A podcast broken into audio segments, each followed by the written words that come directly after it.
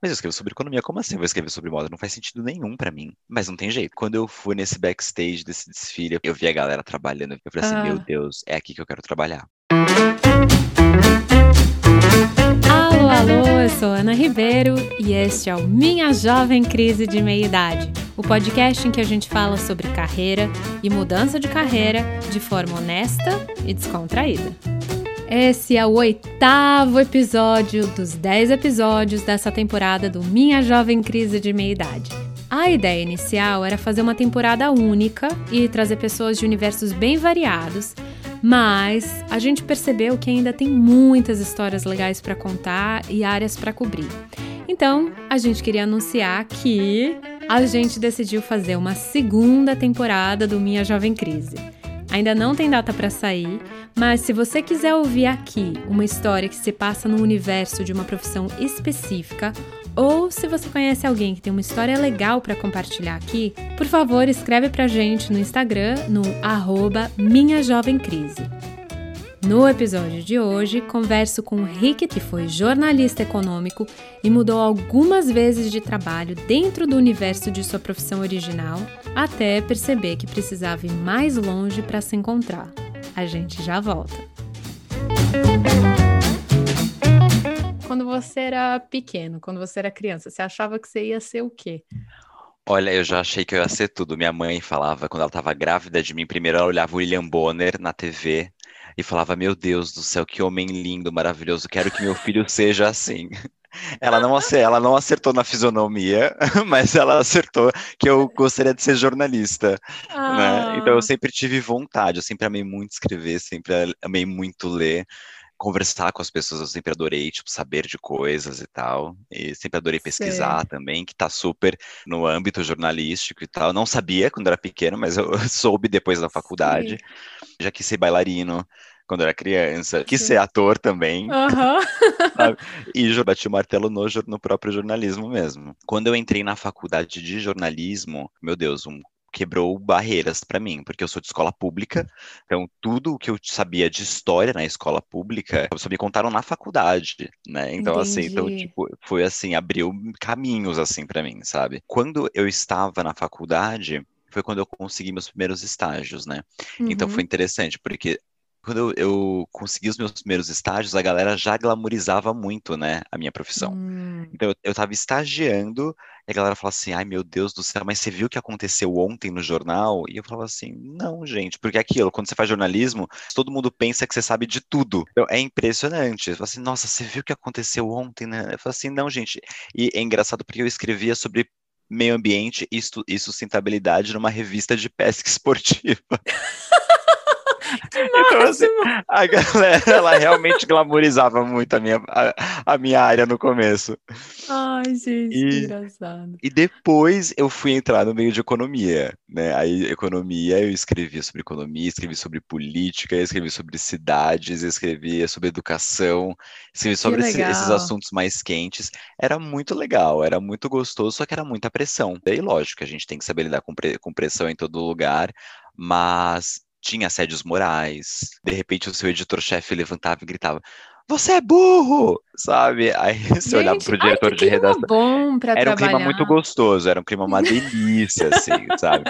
Era Ah. uma delícia, era muito gostoso. Então, assim, você sabia que eu sabia que aquele ambiente, ou ele ia me fazer uma pessoa extremamente feliz, ou eu ia ser uma pessoa que eu tinha que demandar muito das pessoas, ou eu tinha que viver o jogo, né? Viver o jogo. Então, é- não é Sim. um jogo que às vezes a gente quer muito informar, a gente quer mais é muito ego, né, no, no jornalismo, Ah. quando você escreve, né, quando você escreve ou quando você aparece também, tem muito ego aí envolvido.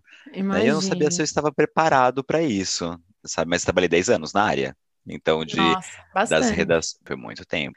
Depois de trabalhar na redação de revistas e vários veículos de comunicação como jornalista, o Rick achou que era hora de experimentar novos ambientes e começou a explorar outras opções dentro do universo da comunicação. É, e quando eu saí da redação, eu saía por quê? Porque eu não tinha final de semana, eu não tinha Hum, feriado.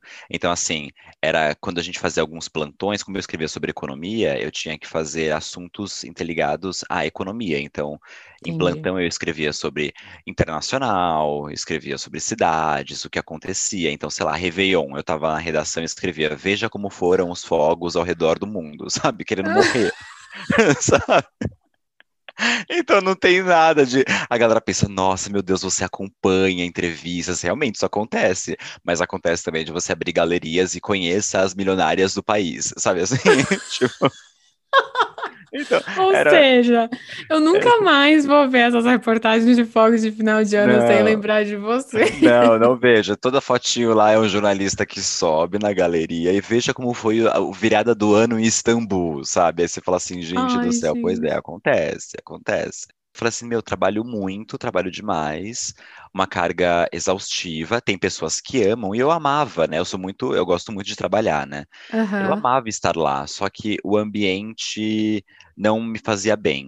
Acho que tanto tá. dessa, desse, desse meio de comunicação que eu trabalhava, que é um grande meio de comunicação, até as pessoas também e tal. Então Hum, eu falei assim, não, eu acho que eu preciso mudar, acho que eu preciso ir para outro lugar. Então, saí de lá e fui trabalhar numa, na comunicação de uma grande empresa. E nessa comunicação eu trabalhava de segunda a sexta, né? Eu quis ter esse luxo, né? De pelo menos uma vez Nossa, na vida de trabalhar de segunda a maravilha. sexta. Só que o meio organizacional é, tipo, totalmente diferente do meio da Imagino. comunicação, de fato, de, de uma redação e tal. Eu queria buscar estabilidade. E acabei, tipo, Aham. buscando uma formalidade imensa eu não sabia que era assim. Por exemplo, numa reunião, eu já tinha entrevistado a presidente dessa empresa para uma entrevista. E eu tinha o telefone dela, né? E Hum, eu, eu precisava de um coach dela para colocar no site dessa empresa. E eu peguei e falei assim: ah, deixa que eu ligo para presidente. Aí a minha hum, chefe falou assim: você está louco? Você não pode simplesmente ligar para presidente e tal, para pegar uma aspas dela. Eu peguei e falei assim: como não? Isso aham. mim é, imagina, eu tô com o telefone dela, eu mando. Eu já eu fazia isso em redação. Não, mas aqui não é a redação. Né? Eu peguei assim, eu falei, Ah, nossa, aí a roupa, desde a roupa na redação, eu ia uhum, de mesmo sendo é, economia, a gente ia mais mais casual, não, no meio corporativo, eu ia tipo social, um esporte Sapato fino, sapato social. social, e eu falava, meu Deus, eu não acredito, sabe, que eu estou, batia cartão, sabe, eu falava, meu Deus do céu, sabe, quando me falaram que eu tinha que me vestir de um tinha uma- de uma forma. Então eu ia de social, mas eu ia de um social assim que a galera me olhava, tipo, eu ia com uma camisa verde limão, eu ia com uma camiseta Com fúcsia? Eu, personalidade. eu ia com personalidade. A galera me olhava, assim, que era todo mundo preto, branco, tipo, cores nudes, sabe? Deixa eu fazer uma tecla SAP aqui para quem não é muito ligado em cores. Nude é tipo um bege bem clarinho. Não tem nada de errado com a cor, mas claramente não faz o estilo do Rick.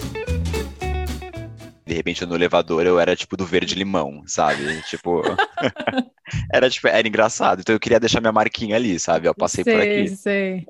E assim, é engraçado, né? Porque é bem o que você falou, né? Tem, tem lá suas vantagens e desvantagens, né? Tipo, Sim, você busca estabilidade, mas com a estabilidade vem um monte de regra, vem um muita. monte de outras coisinhas, encheções que você Sim. não estava acostumado, né? E eu Hum, sempre fui muito tipo de Não, peraí, eu vou. Eu, eu já me ambientei esse lugar, eu preciso experimentar coisas novas, sabe? Já absorvi, já entendi. aprendi. Então, quando me, aprendi esse meio organizacional, corporativo, eu pensei, não, já sei, já, já sei o que está acontecendo aqui, já absorvi, trabalhei já três anos nessa empresa. Agora eu acho que eu vou buscar outro lugar, um lugar onde eu me sinta pertencido de novo, né? E Hum, foi daí que eu saí da, do meio corporativo e fui para o meio novamente de assessoria de imprensa de relações públicas, que era um ambiente mais descontraído, que tinha tudo para ser a minha cara e tal. E trabalhei nesse ambiente. E olha, eu falei, Jesus, no começo foi uma delícia, depois, meu bem, eu falava assim, também assédio moral mil, você tem hora para entrar, mas você não tem hora para sair.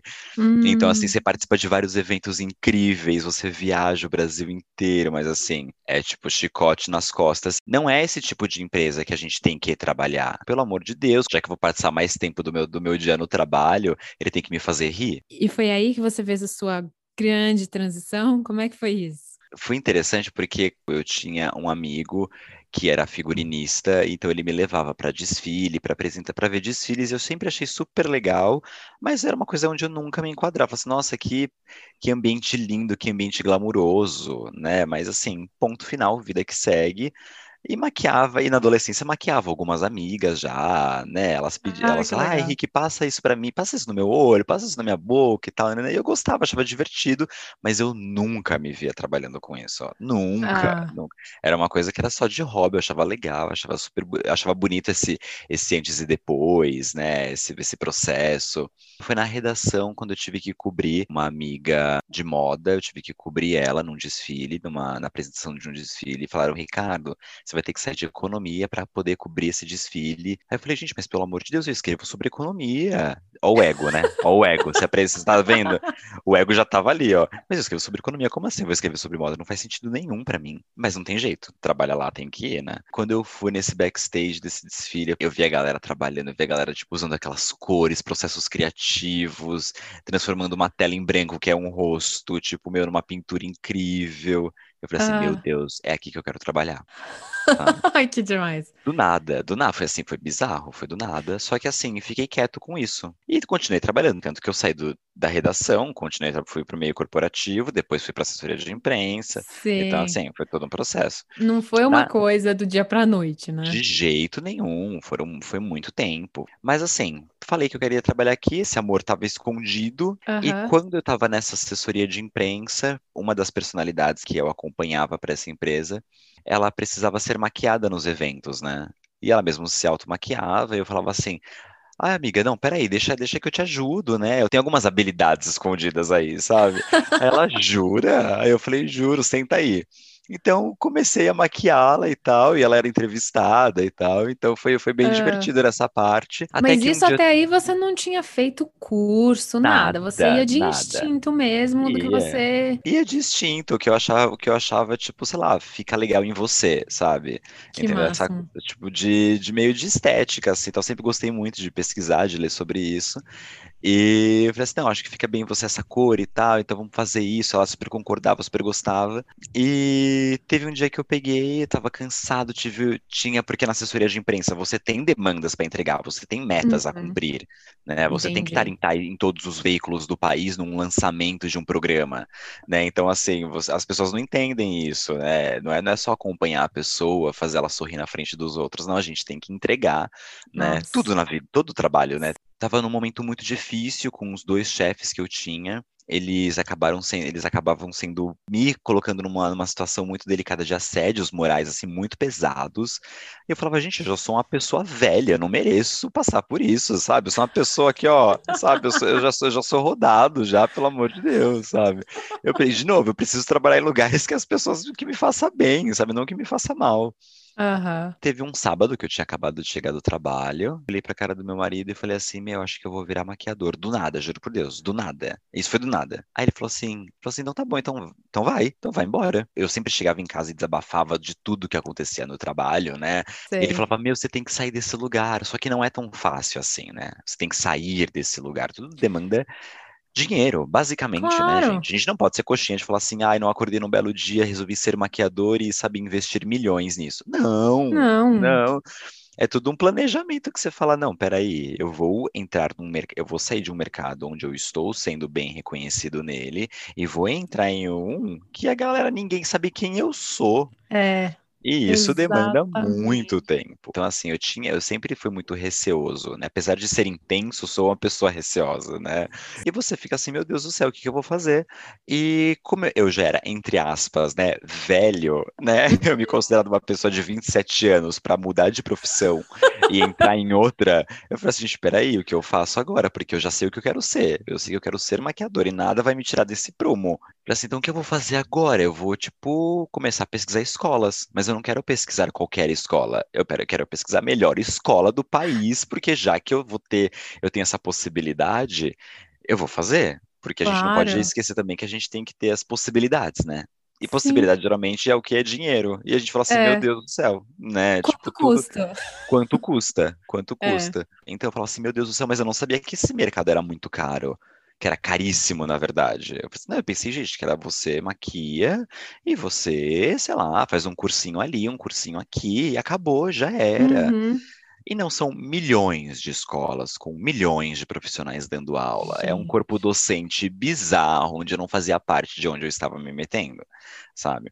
Como o Rick não conhecia o mundo da maquiagem, foi pesquisar e buscar recomendações de escolas e cursos bem conceituados, até encontrar o curso em que ele se matriculou. Mais informações sobre essa escola estão disponíveis nas notas do episódio.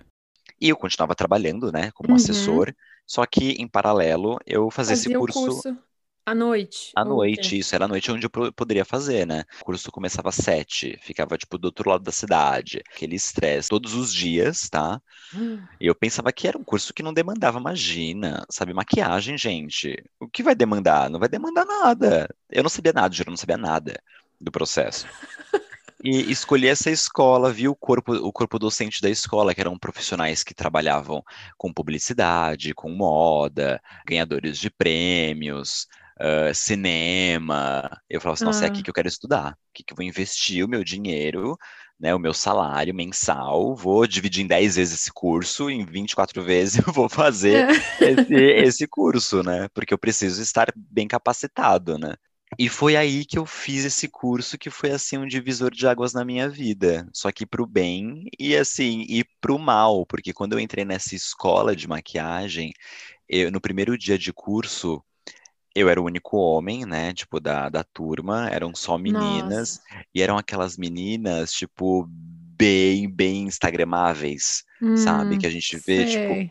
eram todas aquelas meninas, tipo, todas magras, glamurosas, e eu, gente, onde eu me meti? Parecia um desfile de moda, sabe? A aula do- a, a sala de aula. Eu falava assim, meu Deus do céu, socorro, porque eu tinha o preconceito do meio, do meio, quer queira, quer não, do meio corporativo. Tinha esse total preconceito, meu Deus, eu não acredito que eu tô largando a minha carreira para ser um maquiador. E aquilo veio no primeiro dia de aula, sabe? Aquele, aquele choque, sabe? Meu Deus do céu, será?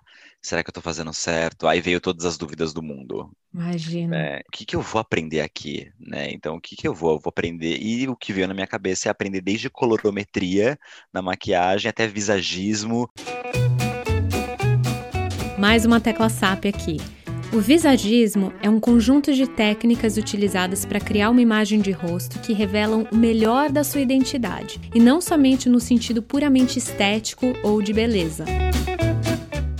até estudos de pele que eu não sabia, não, não tinha noção do que tinha dessa prova. E eu falava assim, meu Deus do céu, é, é um mundo gigante, é um mundo à parte que eu não sabia de nada, sabe?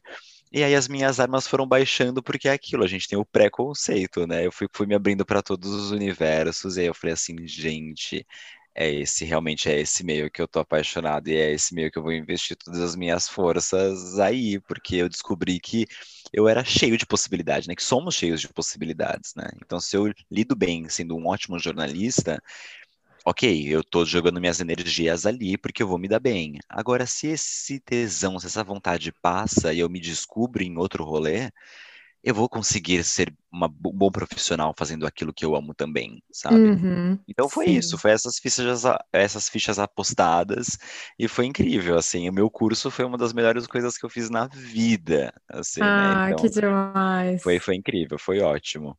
E quanto tempo você levou do tempo que você começou a fazer o curso para você realmente conseguir completar a sua transição, digamos assim, para você se manter como maquiador e, e viver disso? Nossa, foi um processo, porque quando eu, eu fazia o curso trabalhando como assessor, né, nessa Uhum. agência, acabava as aulas, as alunas iam embora, né? E eu ficava ajudando o professor, tipo, a arrumar a sala, para deixar a sala pronta para o dia seguinte. É, comecei a falar assim, ah, os professores iam trabalhar em campanhas, e mesmo com com o meu trabalho, né, de segunda a sexta na agência, eu falava, ah, se vocês precisarem de assistente, me chama. Né, comecei a, me- a mostrar Ah, interessado. esperto. né? Então eu, eu falei assim, meu, eu preciso mudar de carreira, então eu Uhum. preciso me mostrar disposto, né? E começou a surgir pequenos trabalhos. E eu falava, nossa, mas eu trabalho. Então eu comecei a inventar Tipo, ah, eu vou. Não... Eu nunca fui uma pessoa que inventava histórias, sabe? Eu sempre odiei inventar problemas de saúde para as pessoas, sabe? Entendi, entendi. E, come... e fiz isso uma vez, fiz isso duas vezes, fiz isso três. Só que assim, eu falei assim, não, peraí, eu não sou uma pessoa que faz isso. Por mais que eu esteja passando por assédio moral na minha empresa, eu não sou uma pessoa que vai inventar essas histórias. Então, eu tive que escolher, teve um momento que eu tive que escolher. Então, demorou uhum. seis meses esse processo de falar assim, não, ok, eu vou realmente largar esse trabalho e vou me colocar minha energia inteira para a área de maquiagem. Né? Uhum. E nesse processo, no meio dessa transição, né, a minha escola de maquiagem, ela gostava muito do meu trabalho, é como maquiador nas aulas, né? E me chamaram para trabalhar lá, para ser assistente fixo da que escola. máximo! É, pois é, foi, foi assim incrível. Eu chorei, eu lembro que eu chorava horrores. Assim, eu falei assim, meu Deus do céu, é um privilégio. Então quer dizer claro. que as coisas estão dando certo. Né? Uhum. Então quer dizer que eu posso estar tá investindo as minhas fichinhas ali. Que máximo. E hoje, como é que é, o, como é que é seu dia a dia? Como é que é ser um maquiador? Nossa, meu bem, olha, primeiro porque para você escolher ser maquiador, você tem que saber que área da maquiagem você vai atuar. Hum, né? bom então, ponto. Assim, então vamos é... falar disso. Que áreas da maquiagem são possíveis? Olha, você pode. No começo, eu comecei a trabalhando, por exemplo, em salão. Então, aos hum. sábados, eu trabalhava num salão de uma professora, né, de uma, tá. de uma maquiadora, de uma grande marca. Ela me chamou para assistenciar no salão dela. Você tem essa área do social, né, do casamento, que é formatura, que são eventos. Você tem uhum. o cinema. Uhum. Você tem maquia é, que são maquiagens mais de efeito, caracterização. Teatro também entra junto com essa, que é, que é a sua área. Então, entra muito com caracterização, uhum. maquiagem de efeito. Né? A gente tem a maquiagem de moda e publicidade, que são uhum. o que a gente vê na TV, o que a gente consome. E são essas áreas. Atualmente, eu atuo na área de moda e publicidade, né? São as áreas que, que eu faço. Essa construção da beleza, da estética, da produção, da construção de uma imagem criativa. Né? Legal. Isso, isso me, me encanta. Legal, legal. E aí, dentro disso, como é que funciona o processo de construção da carreira na maquiagem? Para esse processo, para você ser um maquiador, para as pessoas te começarem a te chamar, uh. olha, demanda tempo e demanda muita disposição, porque você precisa uhum. construir o seu nome. Você pensa que nesse mercado tem centenas de nomes, milhões de nomes famosíssimos e que você ainda é só um estudante que está começando ali. Comecei a chamar fotógrafos, assistentes de fotografia para fazer alguns trabalhos. Ah, vamos fazer alguns autorais, né? Que a gente pegava modelos e eu fazia maquiagem, o assistente de fotógrafo fazia as fotos, até adquirir um bom portfólio para as pessoas começarem a perceber o meu trabalho. Gente, aqui o que o Rick está falando realmente é que ele estava criando o trabalho para ele próprio, que aliás é uma ótima estratégia para autônomos em geral se apresentarem para o mundo e para o mercado. Então, assim, Nossa. assim, demanda muito tempo. E eu imagino que além do processo também tem um dinheiro também, né? Você tem, então assim, você imagina, quando eu comecei, eu trabalhava com três tons de base, um pozinho para um pó compacto, aí depois eu trabalho, eu tinha um hidratante, essa era a minha pequena malinha que eu fazia assistência. Uhum. Hoje em dia, olha, na minha frente, aqui na minha frente, onde eu estou falando com você, eu estou na minha bancada, uhum. eu tenho 15 tipos de base aqui na minha frente. Eu, eu, tenho três estojos, eu tenho, tipo, uma necessaire lotada de produto de skincare. Então, tudo aqui na minha frente. Então, assim, só que isso demandou muito tempo para eu poder comprar porque são uhum. produtos caríssimos, né? Então, quanto Imagina. mais você vai trabalhando, porque pensa que os meus produtos é o meu material de trabalho, então ele tem que ser o melhor. Então, eu falo sempre assim para as pessoas: olha, gente, não comecem gastando dinheiro. Muito importante ter calma, saber o que vai precisar para poder gastar. Hoje em dia minha mala pesa 30 quilos e eu não levo tudo, tá? Ainda Nossa. mais a minha e a minha luz, né? Que minha luz tá, são 8, 3, 4 quilos ali de luz para eu montar em estúdio e tal. É muita coisa. É. E voltando àquela pergunta do dia a dia, como é que é hoje o seu dia a dia? Então, assim, o nosso dia a dia começa quando o produtor já te liga, me manda um briefing para eu desenhar essa beleza para essa campanha, mandar qual vai ser a atriz ou qual vai ser a modelo que vai participar desse filme. Tem uma preparação. E aí eu tenho que montar uma mala específica para essa produção. A minha mala é uma mala de viagem, que nem eu te falei, tem 30 quilos de coisas lá dentro. E horário, eu, eu brinco, né, que eu troquei seis por meia dúzia dia, porque jornalismo, né, eu não tinha tempo para nada, e na maquiagem também. Então, na maquiagem eu trabalho de domingo, eu trabalho de feriado, hum, eu trabalho de madrugada. Então, assim, tipo, e a gente não tem horário. Meu marido, ele fala assim, ai, vamos marcar uma viagem pra semana que vem? Eu falo, não conta não. comigo porque eu não vou poder. Então tem que ser muito bem planejado, porque do nada te ligam para você ser bucado para algum filme, para algum comercial, para algumas fotos. Então assim, não dá para não dá para viajar. Você acredita? Não dá.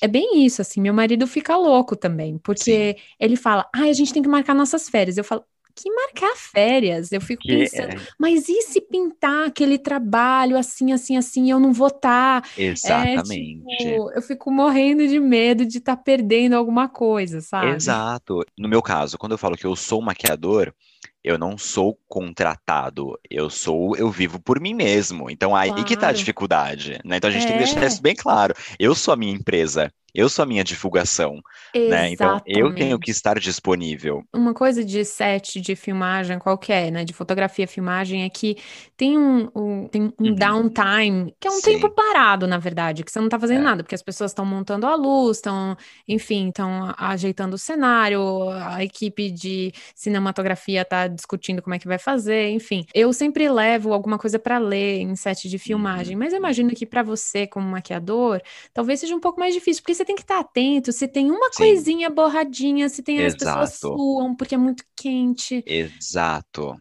a gente tem que estar atento a tudo. Então, assim, eu tenho desde fotos que acontecem em estúdio até fotos que, que acontecem dentro da água. Então, assim, Nossa. eu sou o chato que fica em cima da atriz retocando ela, porque ela acabou de tomar água, sabe? Ela acabou de comer uma maçã, acabou de comer um pão, sabe?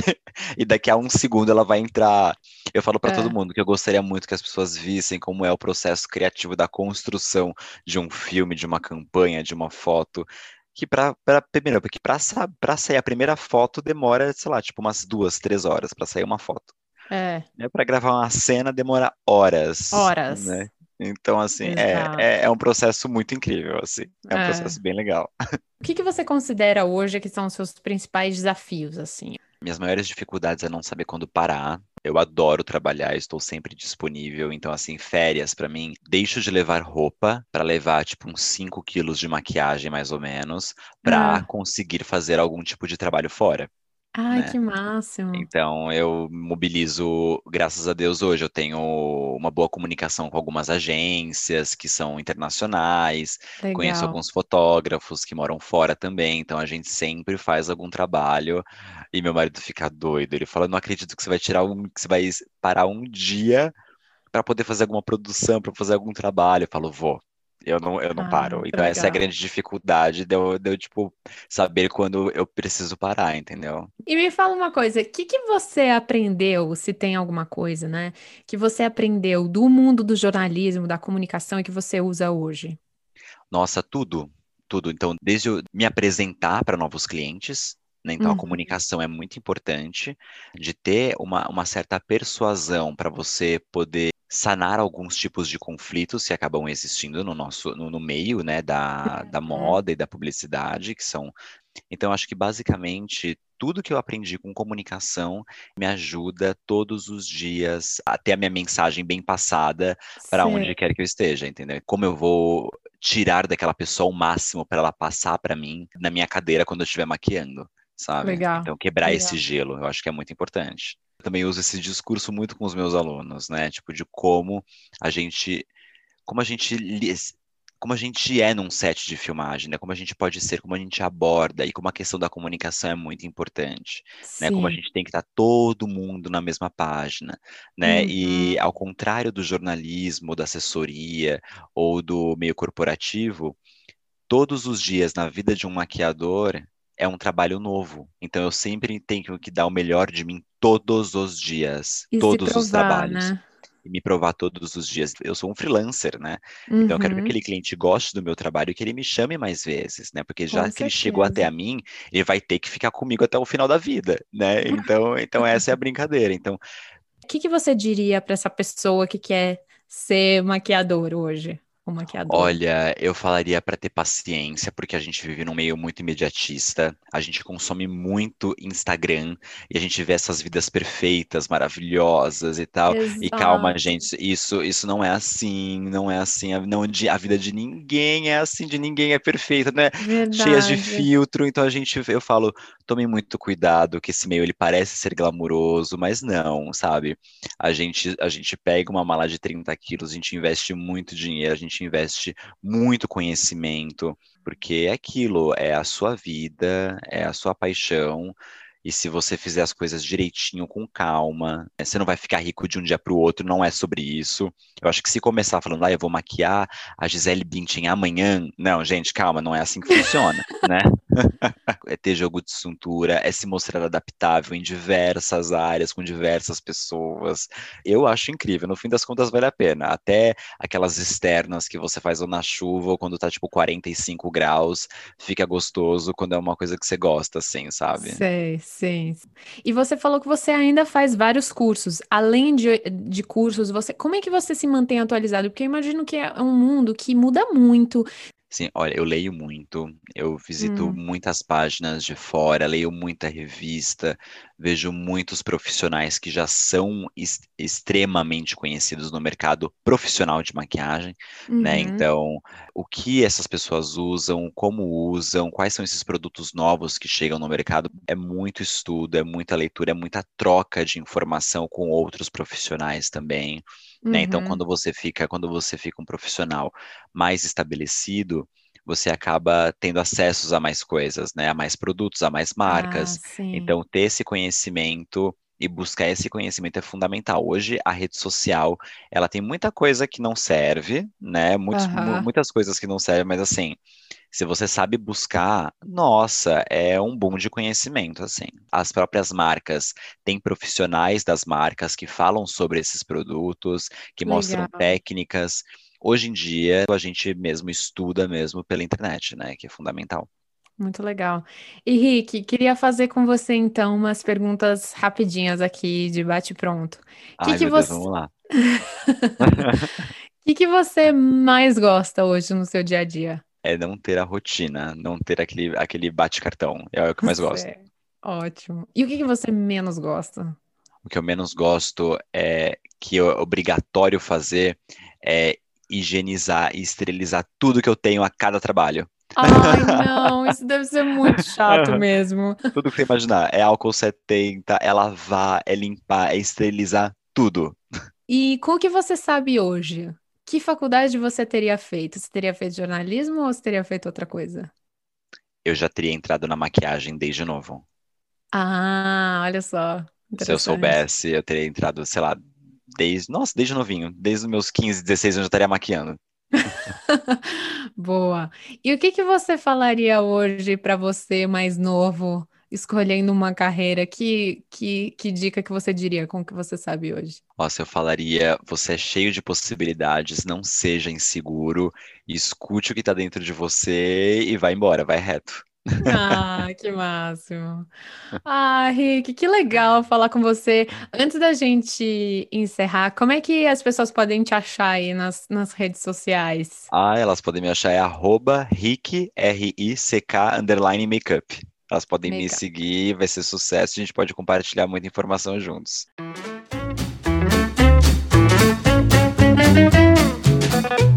Para mim, as principais lições dessa conversa com o Rick foram: número um, todo mundo passa por uma revista de pesca na vida. Se essa é a fase que você tá, calma que passa. Número 2. Demora um tempo para a gente sacar qual é a real dos trabalhos. Se você reparar, o Rick sempre ficou alguns anos em cada trabalho antes de decidir mudar. Número 3. Teste a viabilidade da nova carreira para você antes de mudar. O Rick só largou a carreira e o trabalho dele antigo quando já tinha conseguido alguns sinais claros do mercado, como o convite para ser assistente na escola e os trabalhos como freela. Número 4. No seu planejamento financeiro, lembre-se de incluir as ferramentas e materiais que você vai precisar. No começo, vai com calma, mas lembre-se que em algum momento a qualidade do seu trabalho pode depender da qualidade dessas ferramentas e materiais. Número 5. Crie seu próprio trabalho. Encontre maneiras de exercer a sua carreira, mesmo que seja para receber nada além de experiência, como o Rick fazia quando se juntava com outros artistas para montar o seu portfólio. Quero agradecer ao Rick por essa conversa super bacana e também a minha querida amiga Manopoleto por ter me colocado em contato com o Rick. A nossa convidada da semana que vem tinha um plano perfeito para uma carreira dos sonhos como juíza, quando uma reviravolta na sua vida fez dela uma empresária muito talentosa. Não deixe de conferir. A gente vai ficando por aqui. O episódio de hoje foi produzido por mim, Ana Ribeiro e Bruno Zappa, que sempre tem ideias muito boas. A música tema é de Jonathan Boyle. Boa semana para todo mundo e até semana que vem.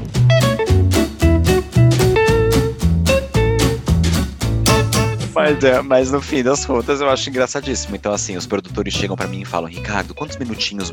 Ah, você acabou de sentar na minha cadeira. Acabou de sentar, cara lavada. Quantos minutinhos, hein? Vai valer? Daqui a pouquinho ela tá pronta, cinco minutinhos? Eu falo, meu querido, bota aí umas três horas, que a gente só tá começando o dia.